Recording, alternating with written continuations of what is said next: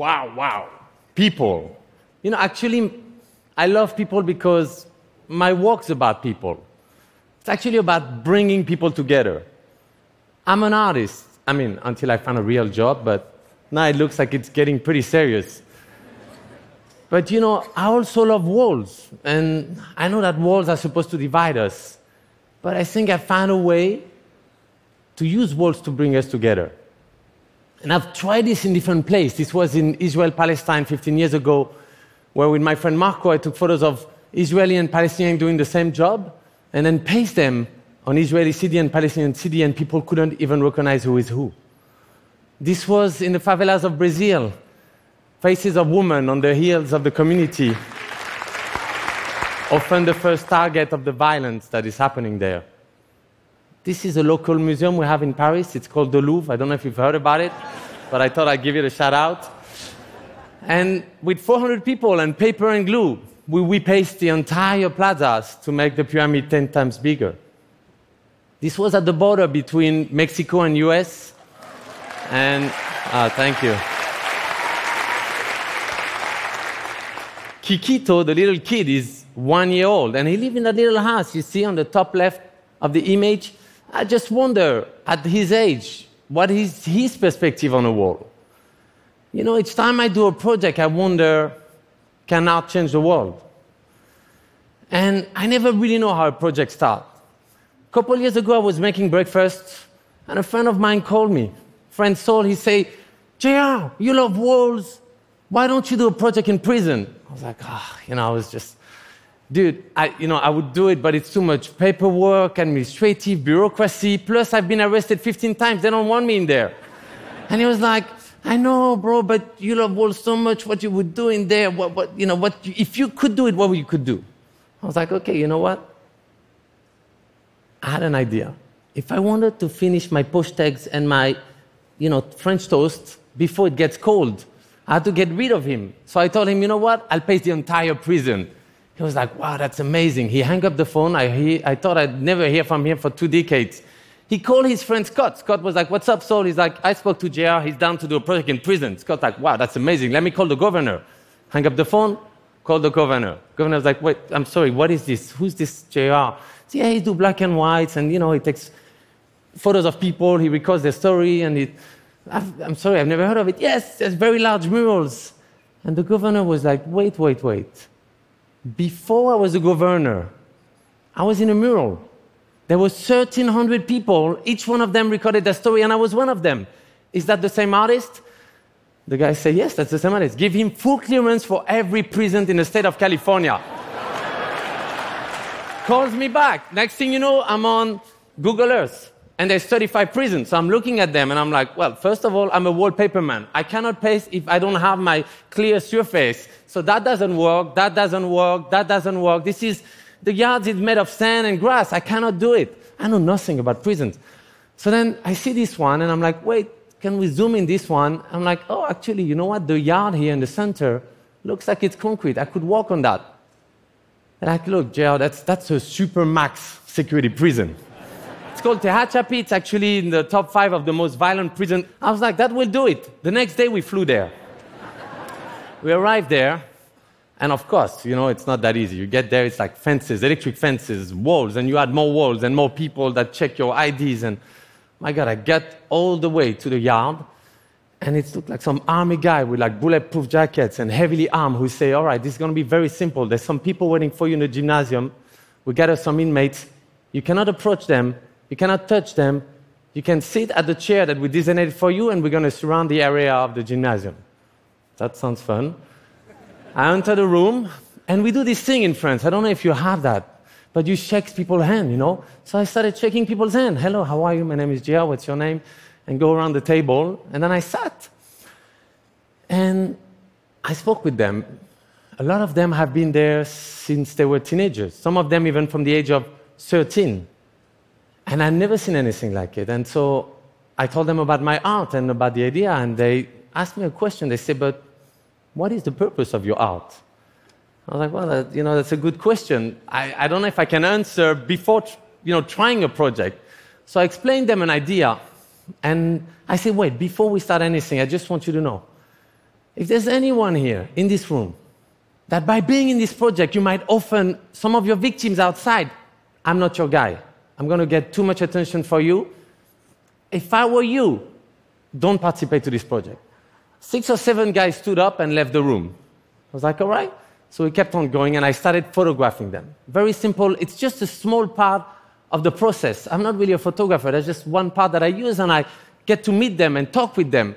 And each of them started explaining me their story, where they grew up, where they come from, how many years. Some of them spent decades in this prison. And the thing is that I told them, I said, look, you know, this photo is nothing. I need you to go in the next room. I'm going to leave a mic there. And I want you to record your story from the beginning. I want to understand. You have to talk like if you're throwing a bottle in the ocean. I want to understand where you come from and then what brought you to make that, that crime that led you to prison. And if you change, explain how you change and why. They all went, some stayed for 10 minutes, some stayed for 20, 30 minutes. Some of them were crying in this, in the, that place. Then I went back to my studio, and that's what we do. We print strips of paper like a giant puzzle. So we have to combine it together. It's all just paper and glue. And then we combined them by numbers, and then we went back there. And we started bringing everybody on the yard. And we started pasting. Everyone from every gang, every race participated. Now, the thing is, we're still in a supermax security prison. So the guards were like, look, we love you with your like paper and stuff, and but we're gonna count everything you brought in, and we're gonna make sure you leave with everything out. So every hour, we're gonna stop this whole project and make sure there's not one scissors missing, one brush, one you know bucket, anything. So we went through the process, and I had planned two to three days to paste the whole thing. Those guys were so motivated that in literally two or three hours we had done it. So I said, wait, stop, guys. They're gonna bring you back to your cell. Give me a second. I'm going to try to get some guards to pace with us. And they were like, look, you know, we love your utopism and stuff, but like, that's where it stopped. I'm like, no, no, just give me a second. So I start going to the guards and I say, hey, do you mind participating? No, no, no. 50 no. One guy say yes. I say, cool, come with me. They're going to show you. And then another guard and another guard. And that's where the real walls were falling down because there's no communication between those guards and the inmates. And you know what? From the floor. It was so big, we couldn't see it anyway.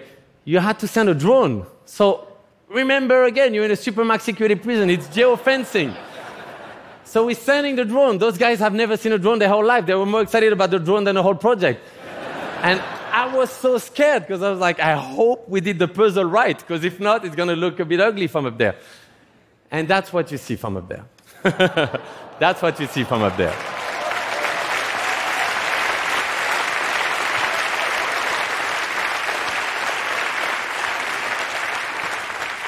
Thank you. The whole yard, all their faces. And when you zoom in, actually, you see the picnic table. You can still see, it looks like a hole, but it's actually an illusion. And you see the guys walking on it. Now, the craziest part of all of it is because of that crazy permit that I had. I literally walked in without being searched. I had my phone on me. So I started filming in there and posting it on social media. So this guy there was showing me his tattoo on day one. And then the evening, he called his family and they said, We saw you on JR's Instagram. It's incredible. We see what you guys are doing. He was so proud. The next day, he said, JR, do you mind me showing my diplomas? They started realizing the impact of suddenly having a connection with the outside. Then this guy showed up. His name is Kevin. When he, you know, I, when I saw him, I was like, wow, in my life, I never have a second chance to ask a guy, hopefully, why he have a fucking swastika on his face. and so I asked him, I say, and he was like, oh, this, almost like he forgot about it. He's like, oh, I did this as a gang thing when I went in prison, but now if I could, I would remove it. I was like, oh, okay, do you mind if I take a photo and I share it? He was like, yeah, sure. I shared that photo. Now, as you can imagine, on social media, a lot of people was as shocked and offended as I was. But a lot of people were like, that's strange because that doesn't connect with the beauty in his eyes and the humanity in him.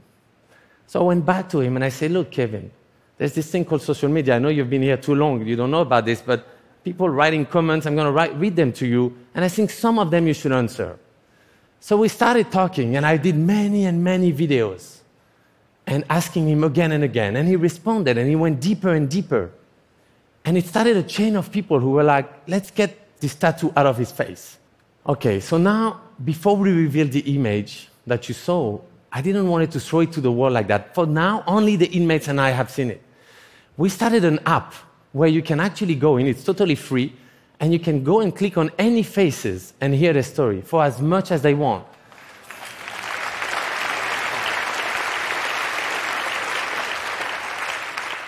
I, I wonder, you know, I, have I've seen it. I've, I've saw people telling me that they heard story and like a podcast, and but I wonder how would they feel about it. How, you know, I wanted the feedback from them. So I got a permit to go back in the prison, and this time I say, let me walk on some more walls. I'll find an idea. Let me get back in. So I go back in there, and I started walking on the walls, but it was really the excuse was like, I need to speak to you guys. So I said, What happened, guys? They were like, Well, what do you mean, what happened? I was like, Well, I was in the outside. I can't speak to you guys. Well, how, what was the impact inside? It's like, oh, the impact inside is pretty simple. Let me tell you for myself. I mean, my daughter never visited me in 14 years. And now she sat in her bedroom and she listened to my audio, and now she sees me every week. He says, You can ask to every one of those guys here, and they'll tell you the same story. And he told me another thing happened is that the guards started listening to our stories. They treat us differently now. Then we started seeing the walls falling down. So I left a little souvenir in the courtyard. I was like, all right, let me make one more wall disappear before I go. So we pasted the mountains from behind the wall on the wall, and it's still there actually.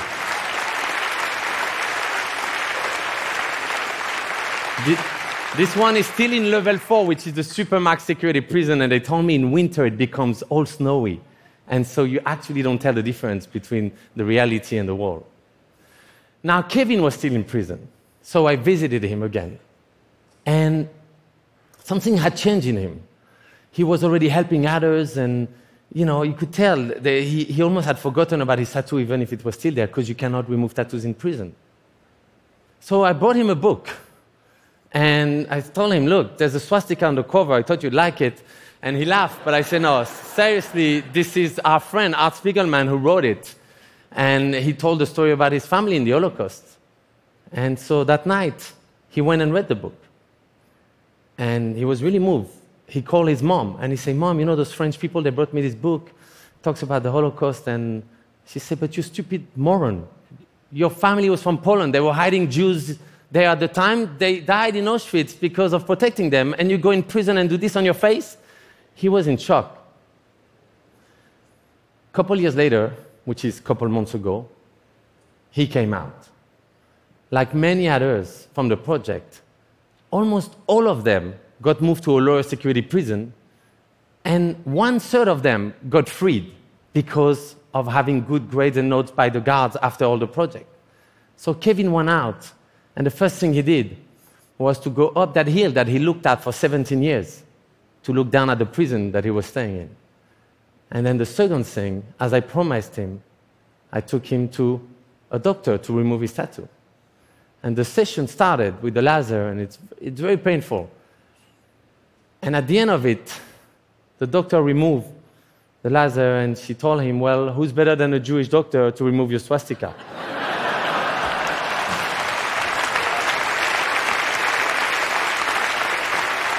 and that's him now. Yeah.